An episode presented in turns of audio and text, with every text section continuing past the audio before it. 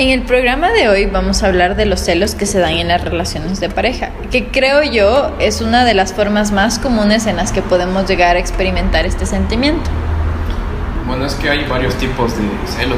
Puede ser uno los celos que tiene tu mascota cuando acaricias a otro perrito. Eso es alta traición. Ay, no, lo, no lo hagan, chicos, no lo hagan. No lo intenten en casa. no lo intenten en casa, todo me perdona mi perrito. Sí, entonces eh, para, para empezar demos el contexto de que el día de hoy vamos a hablar de los celos como un sentimiento de malestar o incomodidad que llega a ser causado por la sospecha o incluso el miedo de que la persona que tú amas eh, o tu pareja te sea infiel o le dé su afecto o amor a alguien más. Bueno, creo que eso está basado en, el nivel de confianza que se tengan las parejas, ¿no? Sí, y, también creo que va muy a nivel personal eh, relacionado con tus inseguridades y tu nivel de autoestima, ¿no? Eh, dan de la mano con o sea, la inseguridad, la desconfianza y bueno, combina eso, creo que creas un Chernobyl ahí. Claro, si, si es que combinas todo, la tus inseguridades, tu desconfianza, puedes llegar a un lugar bastante tóxico, ¿no?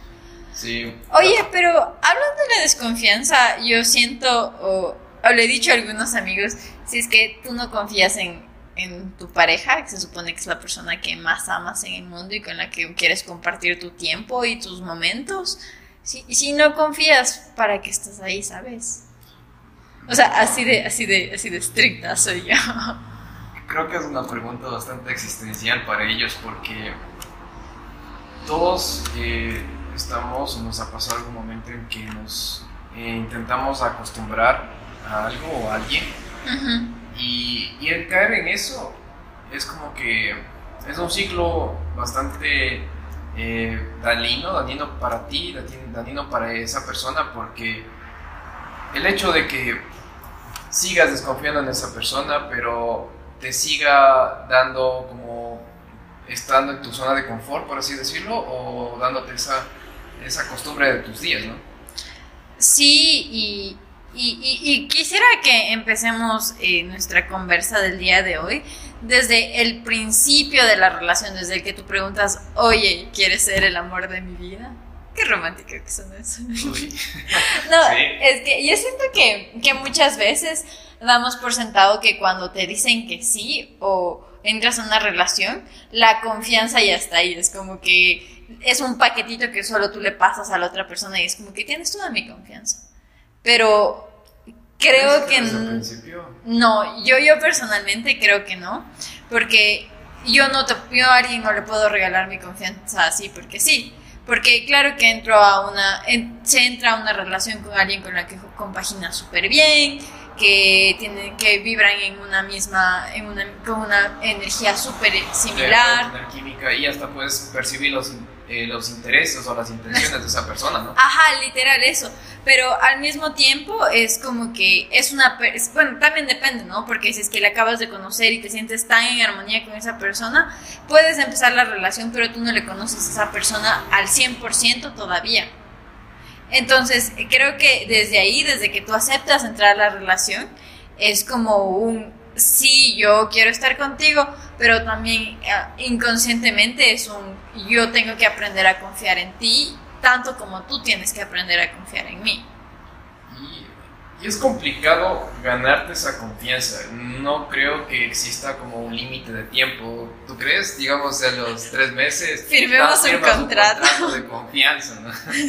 o a los cuatro o cinco meses. Eh, depende también de la personalidad que tan insegura sea esa persona. O qué tan abierto es para comunicarse cómo se siente.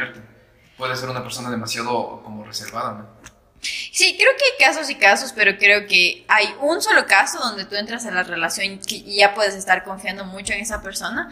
Es cuando uh, te, le dices que sí a uno de tus mejores amigos, a un amigo súper cercano, porque ya has vivido un montón de cosas con esta persona, ya has compartido momentos, algún secreto, algún chisme. Entonces, como que es, es que es un amigo que ya conocías. Como dos comadres, güey. sí, te, le dices que sea tu comadre, güey. sí, entonces es como que ahí sí creo que haya confianza. Pero si es alguien que, que le habías visto, pero no tenían una relación tan cercana de amistad, creo que es súper difícil decir, sí, yo confío en ti ciegamente. Es complicado cuando esa persona eh, quizás no se abre o, quizás diga te quiero, te quiero mucho, pero tenga siempre sus, sus lados eh, secretos, ¿no? O sea, ahí es... Ese lado oscuro. Ese lado oscuro que es imposible abrirte. Y, y verás que hay personas eh, que realmente son así, o sea, son bastante cerradas y ya han mantenido su relación así. Y, y es, yo me imagino complicado, ¿no? Para una persona, digamos que tu novia sea una, una persona insegura o, o, bastante emocional y que su pareja sea como bastante frío o, un poco cerrado. Entonces, ahí es lo que se, está ese conflicto, ¿no? De, confianza entre dos personas. Oh, ¿Le gusto en serio? ¿Está jugando conmigo? ¿Quiere algo serio conmigo? ¿Por qué no tiene detalles? Sí, es, es una combinación un poco, un, poco, un poco difícil de manejar, creo yo. La que tú dices, la de la persona fría y la persona insegura por otro lado. Sí, estaríamos hablando de quizás el otro lado en el que sean amigos desde hace mucho, mucho tiempo, como tú decías. Claro, y si es que tú, si tú te enamoraste de tu amigo y sabes que, que tu amigo es súper frío, es como que va, o sea, como en deal with it, o sea, tienes que vivir con eso porque ya, sabes, ajá. Pero si es que es una persona nueva, creo que es súper, súper difícil súper difícil manejar eso. O, o incluso puede ser difícil hasta que te acostumbres o hasta que entiendas que, que no es que la persona no te quiera o no es que no le importe, sino que es parte de sí. Ajá, es parte de esa persona y la persona te puede estar enseñando o expresando su afecto de otra forma diferente a la que tú no estás acostumbrado cuando sea un artista, te dibuje, te dibuje a ti o te escriba poemas en secreto, ¿no? Claro, o sea, sí puede ser algo así súper romántico y, tú, y tú estás esperando de que te dé un abrazo, te dé un beso y la, la, la, pero esta persona es como que tal vez un poco más tímida, un poco más retraída y te da así detallitos y es como que difícil de entender. Pero creo que tienes que estar abierto a entender a cómo esta persona ama. Bueno. O quiere. Eh, o no necesariamente a veces tal vez los poemas, porque, bueno, para aquellas personas que nos escuchan y tienen un novio demasiado frío o novia demasiado fría, no tampoco esperen poemas o canciones en secreto, ¿no? sí. ¿Dónde está mi poema? Vayan a estar buscando. Entonces, yo creo que hay personas que simplemente son frías, pero se preocupan por la otra persona muy en secreto, ¿no? ah, o, o, lo demuestran con acciones, o sea, nunca te dicen te amo o te traen una flor, pero están pendientes de ti, de cómo estás, estás bien, te quedaste bien a la casa. Y, creo que ese afecto, eh, algunas personas dicen como que lo, lo ignoran, ¿no? O sea, lo, piensan que es algo que debe ser propio de ellos, pero también quieren que sea algo emocional y a veces de esa pareja no lo es. Entonces, ¿debería, ¿crees que deberían confiar en esa persona? ¿O, o necesita más tiempo para conocerse? Nunca confíen, no mentira. Nunca Creo que... En una persona Creo que, creo que si es que estás ahí en ese, en ese específico momento con una persona fría y tú no estás segura de si te quiero o no, creo que sería bueno abrirte y decirle, oye, me siento así. Y esa persona tal vez te diga, es que ese es mi, hacer cosas por ti, preocuparme por ti es mi manera de ser. Y creo que te puede quitar un peso enorme de encima el, entender que hay distintos lenguajes del amor y distintas formas de expresar o decir te quiero. Exactamente. Eh, de hecho, eh, conozco una, una, amiga que... Quien, saludos a la amiga de Saludos a la amiga. que ella siempre decía que su novio era, era frío, era como un cubito de hielo. y, y a la final... Eh, decía yo me expreso todo y, le quiero bastante. Y llegó un momento en que ella llegó, como que ya se cansó de él y dijo, bueno, estoy, estoy ya, ya, ya eh, voy a terminar. Digo, bueno, o sea, toma la decisión que tú crees. Y a la final se dio cuenta que su novio se expresaba de otra manera, ya sea eh, preocupándose, ya, oye, ya llegaste, ¿qué tal, qué tal te fue? O simplemente, ya comiste, ¿cómo te fue en el examen? Eh, saber cuál es su comida favorita. Le llevaba siempre cada fin de semana a, a un lugar donde, donde, donde ella disfrute de esa comida y todo. Pero tampoco es que eh, la comida es sinónimo de, de amor. de amor. Engordan. Tampoco digo eso, pero... A ver, es que te quieren enamorar, que te dan de comer. Si te engordan, te quieren, no mentira. Tampoco es una ley universal, pero el punto es identificar cómo esa persona te quiere una vez eh, desde el punto de vista de la personalidad. Primero conoces su personalidad y después eh, te das cuenta si esa persona expresa en alguna manera su cariño. Sí, y, algo que yo me he dado cuenta es que es que la comunicación es súper, súper, súper importante. Y, te quiero contar algo que, que, le pasó a una amiga, o más bien que una amiga hizo. Y, y, a mí, o sea, creo que me cambió un montón mi perspectiva de la vida, porque esta chica es de otro país, la conocí mientras estaba en universidad. Y, y bueno, llegamos allá, primer año de universidad, le conozco a la chica, nos llevamos súper bien. La chica conoce a un chico, así es como la historia del primo del amigo del hermano. No, sí, la chica conoce a un chico y comienzan a salir. Um, tienen una buena química. Países, ¿no? Sí, lo, la chica de un país y el chico de otro país. Creo que eso es bien complicado. Ajá, la chica de Europa y el chico de algún lugar de Asia. Ajá, o sea, para mantener sus identidades en secreto y que sea más chévere. Yeah. Entonces, la chica de Europa, el chico de Asia, y, y se estaban súper bien. Pero había este, como estas diferencias culturales. Y ahí yo entendí que cuando tú entras a una relación, eh, es súper importante saber dónde tú estás, o sea, dónde estás entrando o con quién estás y dispuesto a compartir tu tiempo. Entonces, mi amiga, cuando el chico le preguntó si es que quería ser su novia, lo que mi amiga le dijo es, antes de decirle sí o no, le dijo, pero tú quieres que seamos exclusivos o que seamos novios, pero con una relación abierta.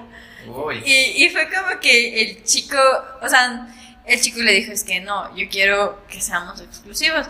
Y, y, y, cuando ella me contó y, y, habían quedado en que sí iban a ser exclusivos, yo me quedé así como que, ¿por qué? O sea, ¿por qué le preguntaste?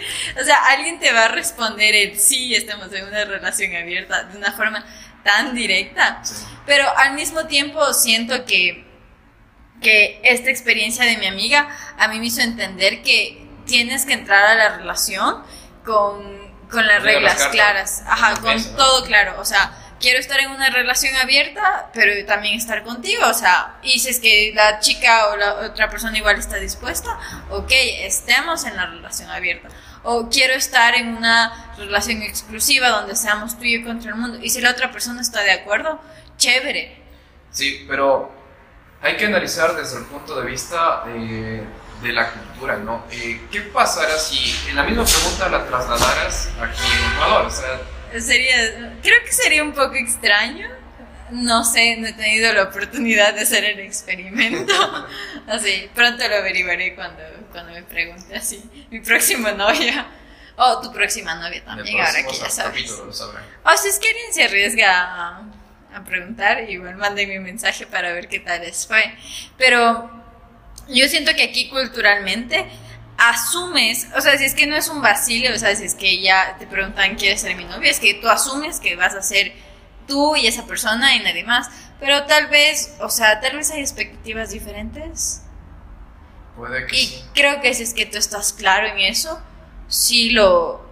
O sea, si es que tú dices, no, yo quiero estar solo contigo, o sí, en algún momento voy a querer salir con alguien más, va, tú vas a estar preparado psicológicamente y no va a ser como que el shock de descubrir, ay no, es que me está traicionando. Pero es que tocaría analizarlo desde el punto de vista, desde la, como de, del pensamiento. Sí. ¿Qué ¿Realmente piensa tu dicen la novio? verdad? O, o es como que no están conscientes de esa pregunta que es... Es que es súper profunda la pregunta y, y es como que yo creo que sería súper chévere que si es que alguien te llega a preguntar eso, tú respondas eso con la verdad, así Claro, que con que, eso. eh, hay personas que digan, yo quiero estar con esa persona, ¿ya? Y... Pero muy en el fondo mi, no soy tan como muy apegado al, a los sentimientos y me gusta estar con otra persona. Eh, a veces, eh, y comienza el, el, tema de la traición, que es lo más complicado, lo que culmina en las relaciones y lo que rompe corazones, los llantos y todo ese tipo de cosas. Pero Ajá, y también está el factor machismo, ¿no? Donde se supone que si es que un hombre tiene más parejas o sale con más chicas, es como que es más cool, o sea, o, es como que más varoncito, esas tonterías que, esas tonterías que muchas veces te transmite la cultura, ¿no? Claro. Creo, creo que, bueno, en ese aspecto, eh, el, o sea, creo que en esta actualmente ya es de parte y parte. Siento que todavía se mantiene ese ese, ese machismo todavía se mantiene, pero siento que también hay casos en los que eh, las mujeres a veces tienen uno, dos, tres eh, novios y de igual manera pasan los hombres. Pienso, que, pienso que de parte y parte, pero... Sí, mujeres defienden. No, sí, yo estoy de acuerdo. y justo antes de empezar a grabar le decía a Dani, es que, es que a mí sí me a mí sí me da esa impresión que aquí, en el contexto social en el que vivimos, sí hay más apertura o es socialmente aceptado que un hombre tenga varias parejas. Más que, por ejemplo, es mal visto que una chica salga con dos chicos. Es un tema de, debate, de hecho. Ajá. Es, desde, desde, el punto de vista de varias personas, algunas dirán, eh, bueno, yo creo que es de parte y parte, otros que más he visto en los hombres. Otros más en las mujeres. Ajá. Eh, Pienso que, pienso que es así, ¿no? O sea, depende del entorno donde se desarrolle y la construcción social de su familia incluso. Ajá, pero ya para no desviarnos tanto del tema, y creo que esto podría quedar como pendiente para otro miércoles, así como que construcciones sociales, machismo y relaciones. Darnos ideas en, los, en el usan de abajo, chicos. Ajá, o sea, creo que podría quedar así pendiente, pero ya volviendo a los celos y dejando las construcciones sociales a un lado, eh, creo que la confianza, como decíamos, y, y creo que hay conductas de, de, las personas celosas, cosas que, que al principio pueden parecer inofensivas, pero que si es que se repiten mucho, es como que, hey, cuidado, algo, algo pasa, esta persona no confía en mí o está sintiendo celos, tal vez sin motivo, porque también siento que a veces tú estás celosa o celoso y dices, es que mi novio está con otra persona y tal vez todo esté pasando en tu, en tu cabeza. Porque tu novio puede estar, eh, yo que sé, estudiando. comienzas a crear historias. Ajá, puede estar trabajando y tú dices, no, es que con quién está, dónde está, por qué está. Entonces, hay conductas, ¿no?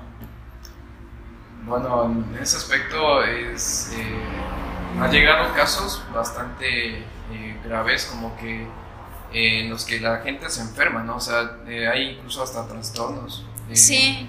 En los que la gente ya no soporta esa, ese estarse creando historias y es como que ya les afecta a su salud ya a, un nivel ya crítico. Sí, y, y, no eres feliz tampoco porque vives con, con esa incertidumbre casi siempre. Entonces, bueno, creo que la cuando una persona es celosa, una de las conductas más frecuentes es hacer una serie de preguntas de forma muy constante. Ah, y estas preguntas al, principio pueden parecer inocentes, ¿no? Como que, ¿con quién estabas? ¿Con quién hablas? ¿Qué has hecho? Y es como, eso puede ser como que celos nivel como que bajito, pero si es que esta persona se sigue haciendo... Pero quizás si eh, sigue esas preguntas constantemente, ¿no? Ajá, sí, o déjame ver tu celular, así como que préstame el celular un ratito y te revisan todos los chats. Entonces es como que... Creo que, creo que de cierta forma es...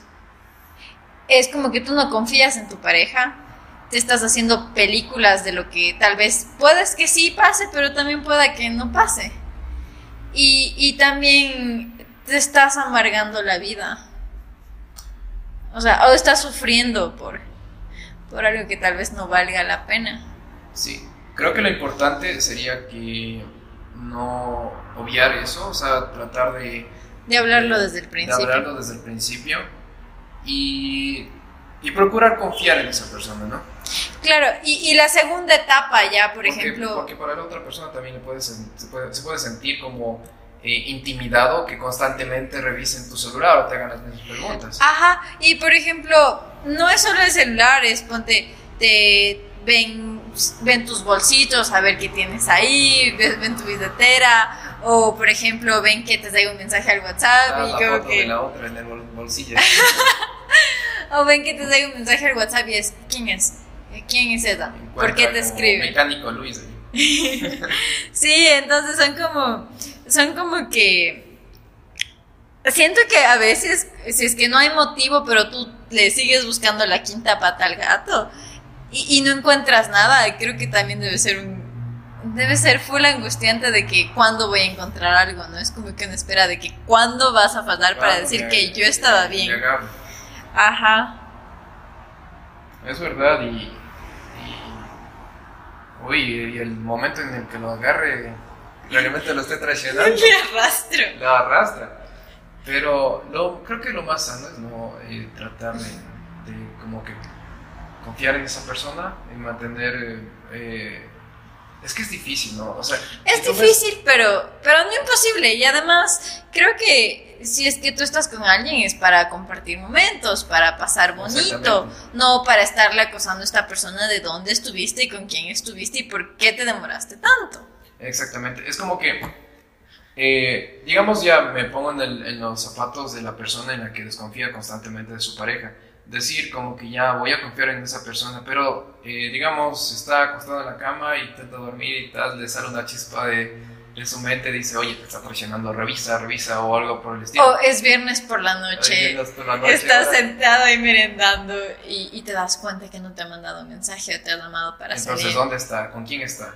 Ya debe estar con esa desgraciada o con ese desgraciado. Ya le voy a agarrar los pelos mañana que le encuentre. Sí, y puede ser que tu, tu novio o tu novia tuvo un día súper pesado en el trabajo, digo, cansado y se fue a dormir. O simplemente está tal vez eh, jugando con sus amigos en, en- la play o jugando fútbol, puede ser, ¿no? Sí, y, y hay casos en los que ya la situación se hace extrema, por ejemplo, que, que, que te llaman y no te contestan y, y te llaman después dos veces, tres veces con quién estás. Estabas 26 llamadas perdidas después de que... Y tu mamá no te buscaba tanto. Llámame más a veces. Sí. Sí, es verdad, no me llaman así cuando me pierdo. Es que ya te conoce ya. Ya me No, conoces. mentira.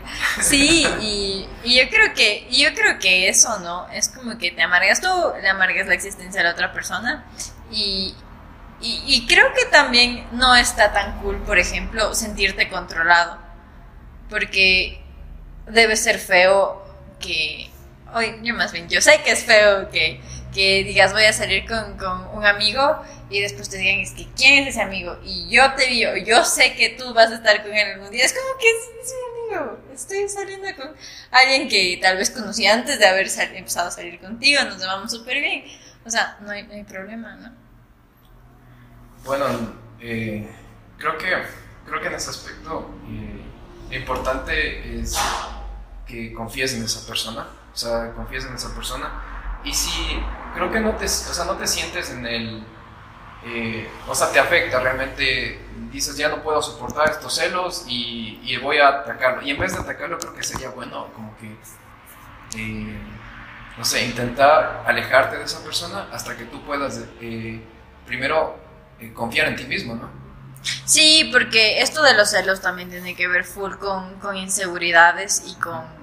O sea, no solo en la, confianza que debe existir, sino también en tus inseguridades personales o, tu autoestima, ¿no? Que, por ejemplo, tú estás en un estado un poco complicado y dices, es que no soy tan bonita o no soy tan divertida como la, como la mejor amiga de mi novio. Mi novio se va a terminar enamorando de ella.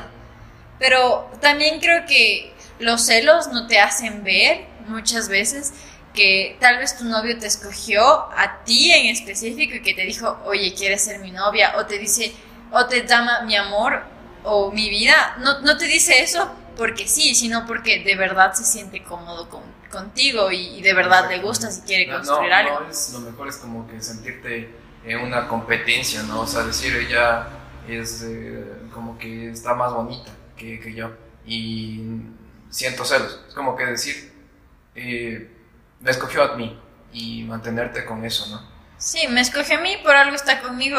Ahora está conmigo de por vida. no mentira. Mañana nos casamos. Así, ¿cuándo es la boda? El anito para cuándo.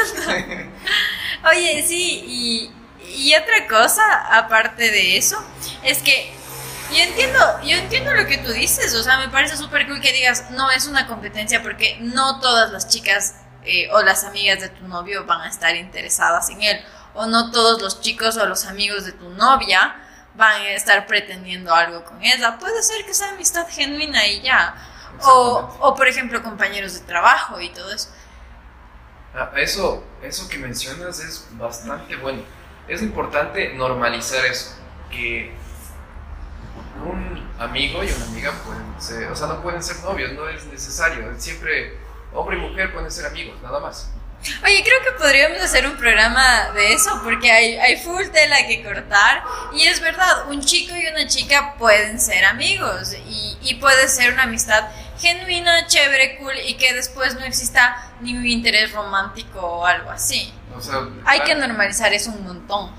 es, es importante eso porque al menos aquí en, la- en- en este, nuestra cultura, yo al menos eh, he notado eso que apenas eh, eh, tú le ves a alguien con, saliendo con una amiga. O sea, saliendo de caminando, yendo a algún lugar, compartiendo tiempo. Ajá. el cine, lo que sea. Es como que lo primero que se te viene es ya están saliendo, ¿no? O, o esos van a terminar juntos. Ellos van a terminar, van a terminar juntos. Y dice, eh, está saliendo con esa chica y tiene su, a su novia. Y es como que ahí, a veces hasta los mismos amigos eh, incrementan la desconfianza en la... Ay, no, novia, imagínate que les damen, que tú estás ahí con, así imagínate tú aquí grabando el podcast conmigo y después tú tuvieras novia y después alguien le dijera a tu novia, es que yo le vi sentado vi ahí en sentado ese ahí en un lugar de grabación eh, eh, hablando. y se estaban riendo y se dieron un abrazo. Y es como que... Oye, es que también yo creo que abrazas a tus amigos, ¿no? Para saludar, ahora bueno, ahora en tiempos de pandemia ya no Solo el tanto, puñito. así, puñito, pero... El puñito, mascarilla y gusto. y alcohol. Pero, por ejemplo, aquí en Ecuador, por ejemplo, tenemos full, full normalizado el dar un beso en la mejilla cuando te saludas o despides de alguien. Y es como que lo haces con todos. Y eso no tiene como que ningún sentido amoroso o romántico, ¿cachas? Es parte de la cultura. Ajá. Eh, ahora, mm, por ejemplo, hay otros países, en cambio, que eh, se dan como que dos besos en la mejilla, ¿no? Sí, eh, los españoles, los italianos te dan dos besos en la mejilla. Imagínate aquí alguien Hasta una negociación, o sea. Sí, o sea, es como que no tiene nada de malo. Son cosas que de verdad, como tú dices, hay que aprender a normalizar. Es verdad, y, y, y creo que eso es una de las razones por la que hay tantos celos en las relaciones en, en nuestro entorno, ¿no? Sea, hay Oye, tanto- sí, y, y, y perdón que te corte, pero antes de terminar, también quisiera decir que creo que el factor telenovelas eh, Uy, influye sí. un montón. Porque en, la, en las telenovelas, especialmente las mexicanas, o sea, nada en contra de las teleno- tele- telenovelas, pero es como que si no tienes celos o si no hay drama, no te amo, amiga, date cuenta. Y eso es mentira, porque puede haber un amor sin celos, puede haber un amor sin dramas. no es necesario eso. Y siempre es, es eso en las novelas ahorita que, me, que... No es porque yo sea un amante de las telenovelas, pero... Yo sé que sí. Pero Así. sí tiene la misma trama, casi de la... Bueno, de, tampoco es que he visto tantas unas tres, creo. Amiga, si no te responde mientras de, de 8 a 10 de la noche, no es que esté con alguien más, está concentrado viendo la Viene- novela. viene la telenovela. ah, algo quería mencionar también, que es importante que la, que la confianza radique en ti, que no te afecte ni tus amigos, Ujú. ni tus amigas, eh, por más que encamen a, la, a los chismes, porque para eso es como que, bueno, la gente. Para eso sí sirve. Para eso sí sirve, es como que eh, vuela los chismes. Y a menudo no es que terminan por, por los dos, sino que por la influencia de los amigos, ¿no? Ay, por la cizaña. Eso Por la es verdad. cizaña. Eso es súper cierto. Entonces, quiero mencionar y quiero concluir por mi parte que no importa eh, los comentarios de los demás, siempre guíate entre tú y yo. Relaciones se guían por eso, por lo que pasa entre ustedes, por nadie más, y realmente si no te sientes, si te sientes en desconfianza, si sientas que el día de mañana esa persona te estará eh, traicionando, pues no, no te tomes el tiempo de Ahí seguir. no es. Ahí no es. Sí, eso es Exactamente. cierto. Me valiste la mente. Sí, y, y- y yo por mi parte podría concluir que, que los celos no son una parte fundamental de la relación. Que si es que él no o ella no tiene celos de ti, no significa que no te quiere. Significa, por el contrario, deberías estar contenta incluso o contento de que, de que tu pareja sí confía en ti y que, y que no te esté controlando ni siendo tóxica, ¿no? Lo importante es que puedan compartir eh, Momentos, presente, el día de espacio. hoy. No se preocupen por el mañana, qué pasará, si me, me traicionará o pasará esto. Simplemente preocúpense por darse amor, por hacerse, hacer feliz a esa otra persona y poder compartir esa felicidad que tú sientes con la otra persona. Y, y también enfocarte en construir algo que, que te lleve a algún lado, hacia algo que tenga Algo futuro. para ti, ¿no? Sí, porque, porque también siento, por ejemplo, que si es que tu, tu pareja ya te traicionó y tú ves que no vas a poder volver a confiar nunca en él, tal vez ahí tampoco sea. Tienes que aprender a soltar, a dejar ir, a ver tus prioridades, cuánto vales tú, cuánto vale tu tiempo y, y qué buscas tú en una relación. No puedes vivir con el miedo de que me va a dejar o yo no soy suficiente para ti porque tú eres suficiente para, para esa persona y esa persona tiene que ser suficiente para ti. Y quizás hasta bloquean tus planes, ¿no? O sea, me- sí. mantenerte solo en eso pueden hasta bloquearte de tus pensamientos positivos, de lo que quieres ser, eh, y lo que quieres proyectarte para ti, para tu bienestar, y solo mantenerte una aura totalmente negativa, una aura neg- eh, que te esté eh, ¿Consumiendo? consumiendo. Sí, eso, creo que eso es todo por hoy. Bueno, es una lástima, pero estamos finalizando este capítulo. ¿Quisieras agregar algo más? Ah, no, solo que no sean tan, tan tóxicos, Tóxicos.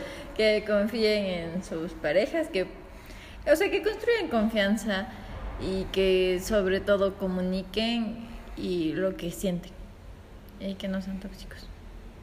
Sí, chicos, no sean un Chernobyl, cuiden a su pareja, eh, sean libres, eh, déjense llevar por el amor.